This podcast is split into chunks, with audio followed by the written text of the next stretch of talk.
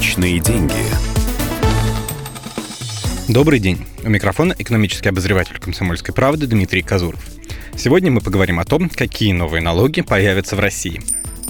Именно такие новости пару дней назад пронеслись по информационным лентам и соцсетям. Источник внушает доверие. Документ под названием «Основные направления бюджетной, налоговой и таможенно-тарифной политики на 2020-2022 годы», который утвердило Министерство финансов. Но если вчитаться в документ, станет понятно, что де-факто новых налогов у нас не появится. Просто часть сборов переименуют. Но все-таки это важно. В России порядка 60 квазиналогов, то есть сборов, которые отчисляют фирмы и предприятия на те или иные цели но они никак не систематизированы. Теперь в Минфине решили наконец навести порядок и перевести их в налоговый кодекс. Первыми статус налогов должны получить три вида сборов.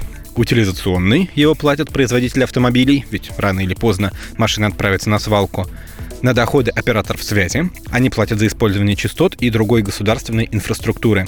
И туристический. Его хотят ввести взамен курортного сбора и сделать обязательным для гостиниц по всей стране, а не только в пилотных регионах, как сейчас. Один турист платит 100 рублей, казалось бы немного, но в сезон в курортных регионах набегает серьезная сумма.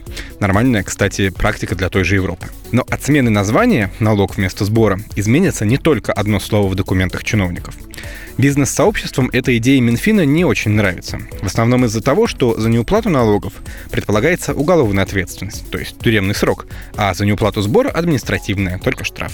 Кроме того, Министерство финансов планирует продолжить индексацию акцизов и страховых взносов, перевести больше имущества на кадастровую стоимость и несколько других нововведений. Да и вообще нужно отметить, что в последние пять лет налоговая нагрузка в России постоянно растет. Почти каждый год появляется какой-нибудь новый сбор на дороги, капремонт, утилизацию машин или сортировку мусора. Все это время власти по-фарисейски объясняли, что мы не налоги повышаем, а сборы. Это, мол, совсем другое. А теперь выяснилось, что между ними можно поставить знак равенства. Другими словами, сбор на капремонт – это действительно не совсем налог. Деньги собирают и копят в определенном фонде, а потом выделяют тем, кому нужно подлатать ветшающий дом. А вот если средства идут в общий котел, государственный бюджет, то это самый настоящий налог. Хотя бизнесу и гражданам это, в общем-то, все равно. Если государство хочет забрать у нас больше денег, неважно под каким соусом это будет происходить. Личные деньги.